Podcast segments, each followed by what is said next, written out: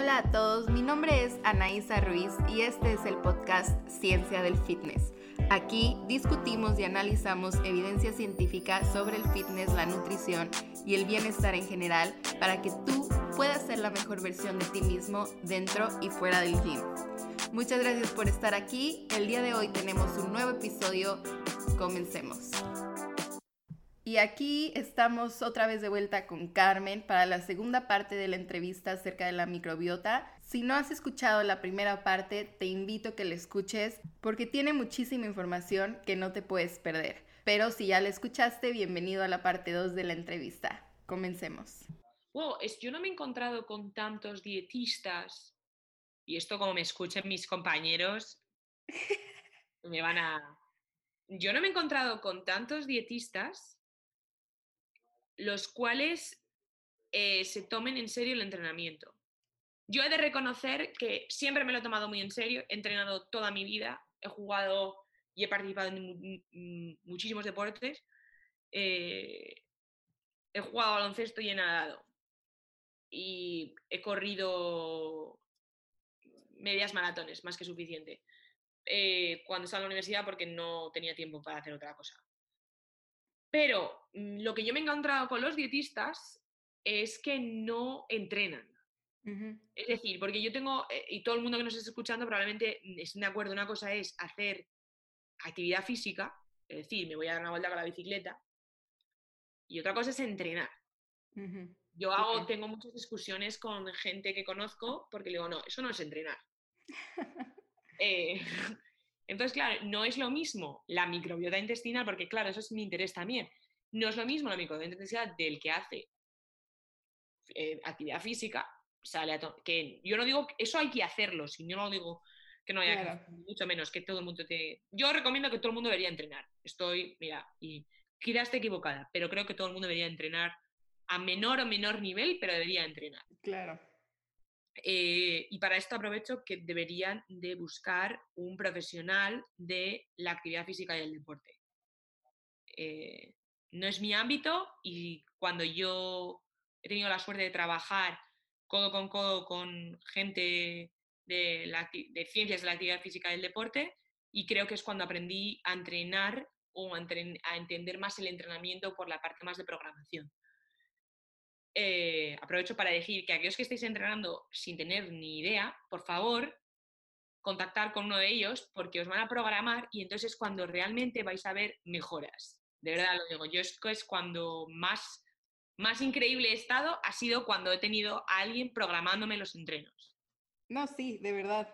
Y es que, por ejemplo, esa es una de las razones por las que empecé el podcast, porque yo misma, mientras estaba estudiando el doctorado, antes que me enfocaba más en el músculo, fisiología eh, muscular, un poco más fisiología del deporte, un poquito, este, fue cuando yo misma empecé a aprender que todo es como que científico, ¿no? Y todo tiene una razón de ser y si necesitas a alguien que te esté guiando, programando tus ejercicios, yo sí creo que vale la pena invertir en algo así. Y lo mismo digo para los, para los dietistas ahora mismo, actualmente no estoy haciendo nada de dietas, o sea, no estoy pasando consulta ni mucho menos, pero yo he pasado consulta en España, he pasado consulta en España desde población general que hacen ejercicio físico a población general que realmente entrenan, entrenan como atletas, porque que de verdad son, yo no sé cómo lo hacen, porque entrenan muchísimas horas y tienen una vida normal, digamos, y he entrenado a, a pros, bueno, entrenado, eh, yo les llamo, les entreno a comer, pero bueno, he entrenado, les he, les he puesto, o sea, he trabajado con, con pros a nivel de dietas y no tienen, uno del otro tiene absolutamente nada que ver. La programación que llevas de dietética no tiene nada que ver. El pro con el que tienen tres hijos y están entrenando para un Ironman, o sea, no tiene nada, absolutamente nada que ver. Pero reconozco que tienes que contar con un profesional y y que aquel profesional que si eres una persona que vas a hacer ejercicio físico a un gimnasio normal, que entrenas, vamos a hablar, ya digo, que entrenas, o sea, es decir, vas a entrenar tres veces por semana, pues porque eso es lo que puedes hacer, pero eh, entrenas bien. no requieres de una nutrición deportiva eh, de élite. Yo sé que, es súper interesante y yo soy la primera que me encanta el, área de una manera como hobby incluso, pero no se necesita. Entonces quiero mandar ese mensaje porque creo que soy bastante escéptica en ese sentido. Eh, mucha gente se enfada conmigo cuando me preguntan acerca de nutrición deportiva eh, o como los probióticos. Es exactamente lo mismo. Le digo, yo no tomo. Y pues, ¿cómo que no, Carmen? Porque he leído, he leído en esta revista. Le digo, ya, bueno, ¿quién ha escrito el artículo? Eh, ¿En qué está basado? O por el motivo por el cual. Entonces, me pasa exactamente lo mismo tanto con la microbiota como con la nutrición. Entonces, si, está, si veis que entrenáis tres veces por semana y el dietista os pone preentreno, preentreno de que vas como una moto, y dices tú, pero si voy a entrenar una hora de fuerza, con que te tomes un café, un espresso, no el americano que se toman aquí en Estados Unidos, un espresso doble, dos horas antes de entrenar, os juro que con eso vais como una moto. Y después de entrenar, comes, no hace falta montarte ningún pre-workout, durante workout, post-workout, la ventana anabólica y no sé qué más cosas que suele poner la gente que... me estoy riendo porque yo lo he hecho. Claro, pero es porque yo entiendo esto, pero yo que he sido... No, y tienes eh, razón, tienes razón. Y ya esto me baso desde un punto de vista más científico el saber, digo, bueno, voy a aplicar. ¿Es necesario de verdad que haga esto? No. Entonces, y aquí quiero decir a aquellas personas, lo has hecho, pero Anaísa, tú con, con el conocimiento de causa, sabías que no era necesario, pero hay tanta gente que veo que se gasta muchísimo dinero, no solamente en pagar al dietista, eh, en pagar todos estos productos son, claro. son caros. No, yo no soy antisuplementos, los suplementos tienen una función, pero los suplementos no son para todo el mundo. Claro. Sí, no, o sea, y yo realmente 100% honesta, ¿no? Antes digo antes porque ya no lo hago, pero sí tenía preentrenamiento, intra-workout, post-workout. Y como tú dices, o sea, aprendes que igual y no es necesario. O sea, yo dije, ¿por qué no en lugar de tomarme un scoop de un preentreno que tiene no sé qué, mejor me tomo un café y es exactamente, es mejor, digo, se siente mejor. Y es lo que hago ahora, o sea, antes de entrenar me tomo un café, entreno, después de entrenar, ok, hay que recuperar, va proteína, carbos, listo.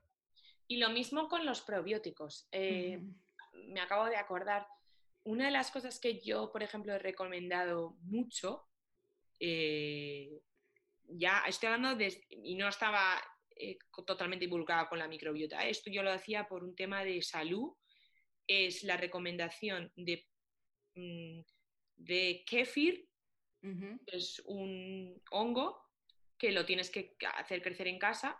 Es bastante, no sé si sinceros, es feo, que es feo el kefir, es una cosa muy fea, pero lo hay de, leche y lo hay de agua. Y esto es, esto sí que se ha visto, sobre todo en publicaciones asiáticas, que igual que la soja y el kefir son positivos para tu microbiota intestinal. Entonces, es una de las cosas que sí yo he recomendado tanto a deportistas como no deportistas para la mejora de la, de la microbiota intestinal. ¿Y el de agua o el de leche? Claro, entonces la gente que es intolerante a la lactosa mm. puede, puede hacer kefir de, de, agua y no hay problema. Entonces es una de las cosas que yo recomiendo como una alternativa al probiótico, que los probióticos son caros, o sea, porque hay que mantener, a, o sea, pensar de esta manera, un probiótico es una bacteria viva, por eso la tienes que mantener en el, en el frigorífico. Exacto. Que te la estás tomando. En el refri, refri. En caso de que... esto pasa cuando...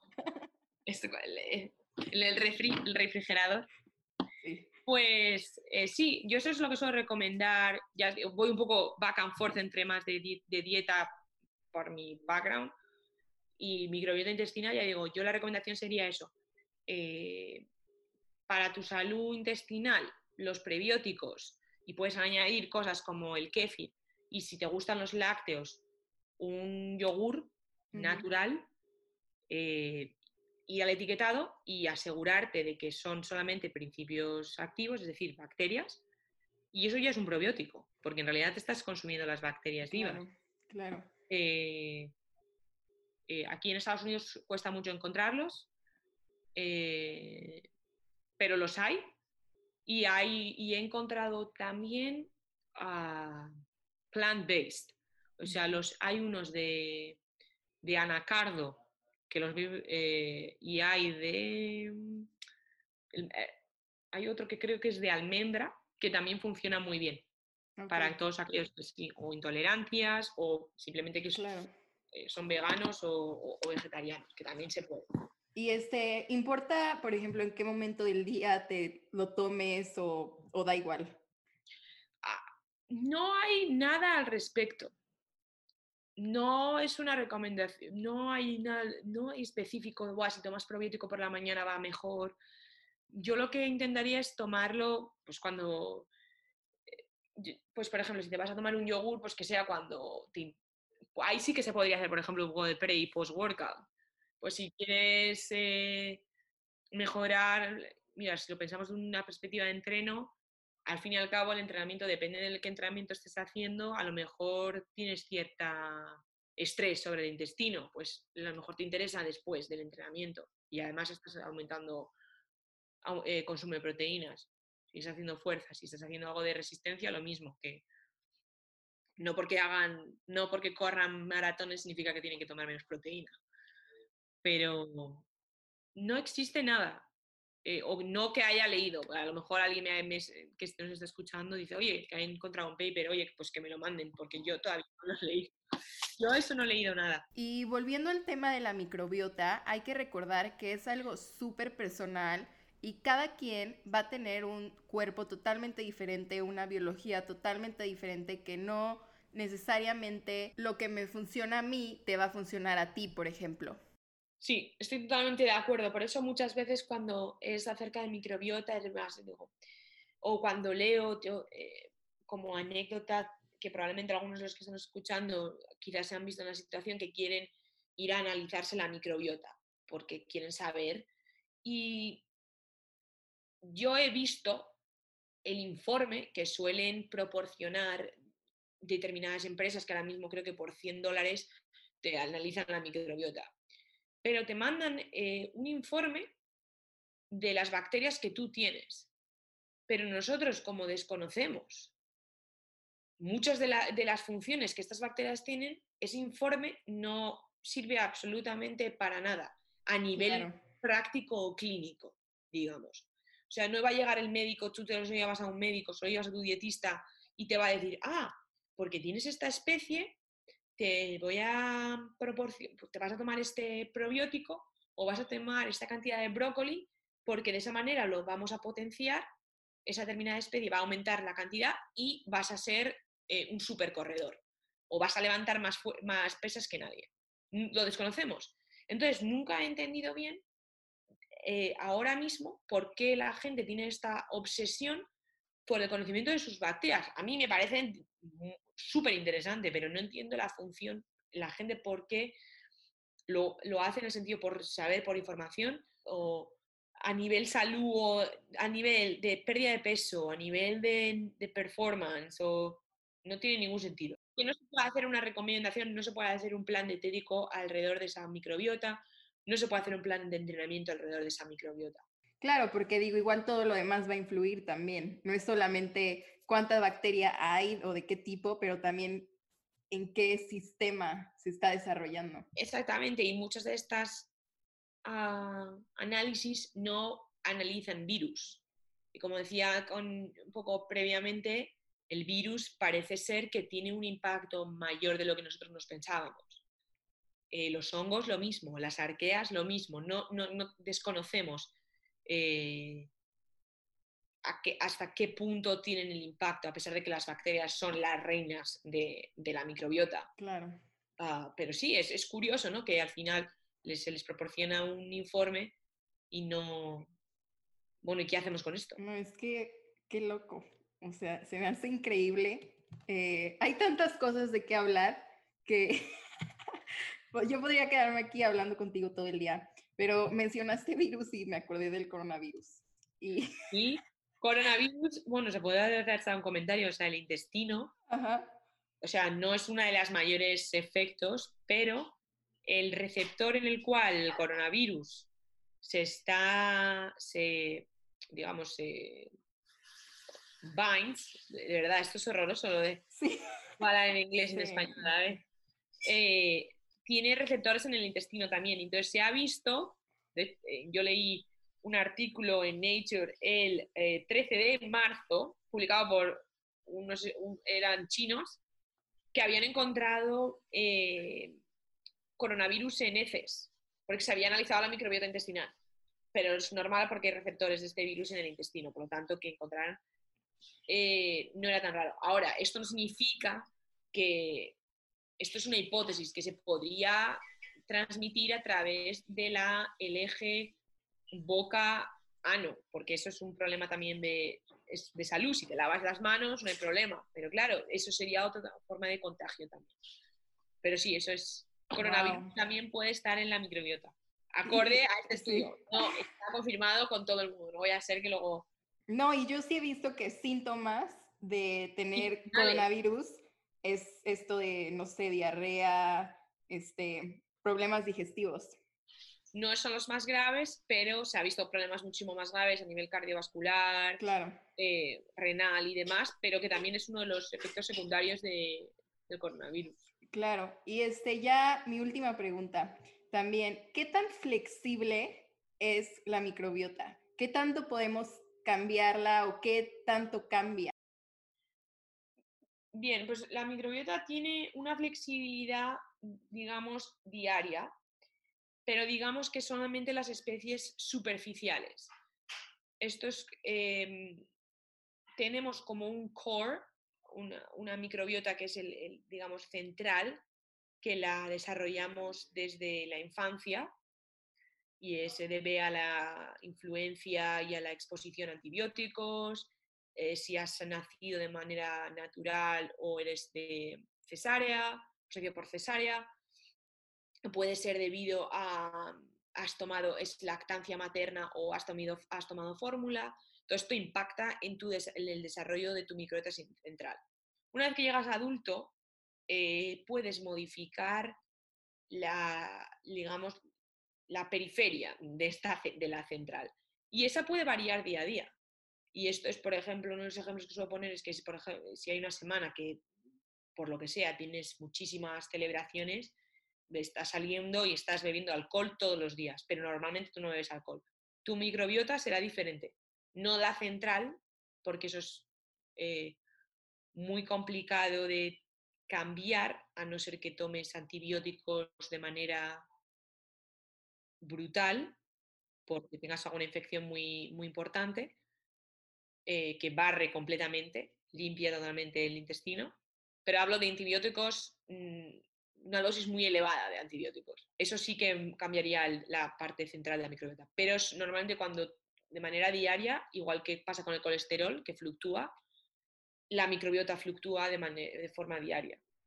Qué bueno, porque últimamente no he tenido la mejor dieta ni eh, el ejercicio, pero pues ya. Bueno, cuando nos dejen salir un poco, yo todavía tengo un poco de miedo de entrenar. Pero yo sigo pensando, digo, y eso que me iba a tomar la cerveza, como decíamos antes y demás, pero mmm, sigo siendo... Ah, y el alcohol, por supuesto, no es algo positivo para tu microbiota. Es, es positivo para tu vida social, pero desde luego para tu microbiota no. Ni una copa de vino en la noche. No, eso mejor uvas, uvas tintas o uvas verdes, que tiene el mismo, tiene con piel, por favor, porque tiene la misma cantidad de resveratrol. Eh, no lo hagan por los antioxidantes del vino. O sea, eso viene de la uva. El vino tiene antioxidantes porque viene de la uva. Por lo tanto, coman uvas. Coman uvas.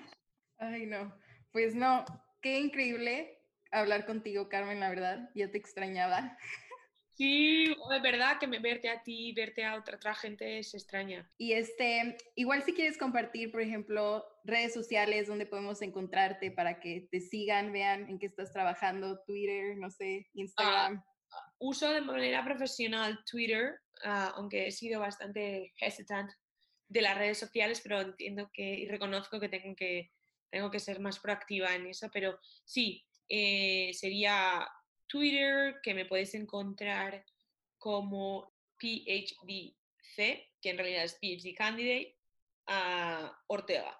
Una de las cosas que, como últimos, aquellos que sean más interesados en ciencia, eh, Patrice Cani, que yo considero que es una persona que eh, es una eminencia en el mundo de la microbiota, ha publicado un review el mes pasado, el cual es una pasada porque eh, habla sobre la interacción, digamos, el triángulo músculo esquelético, microbiota intestinal y tejido adiposo. Magnífico, eh, súper interesante y cuando lo leí dije yo, pues ya esto es para los geeks de, de paper.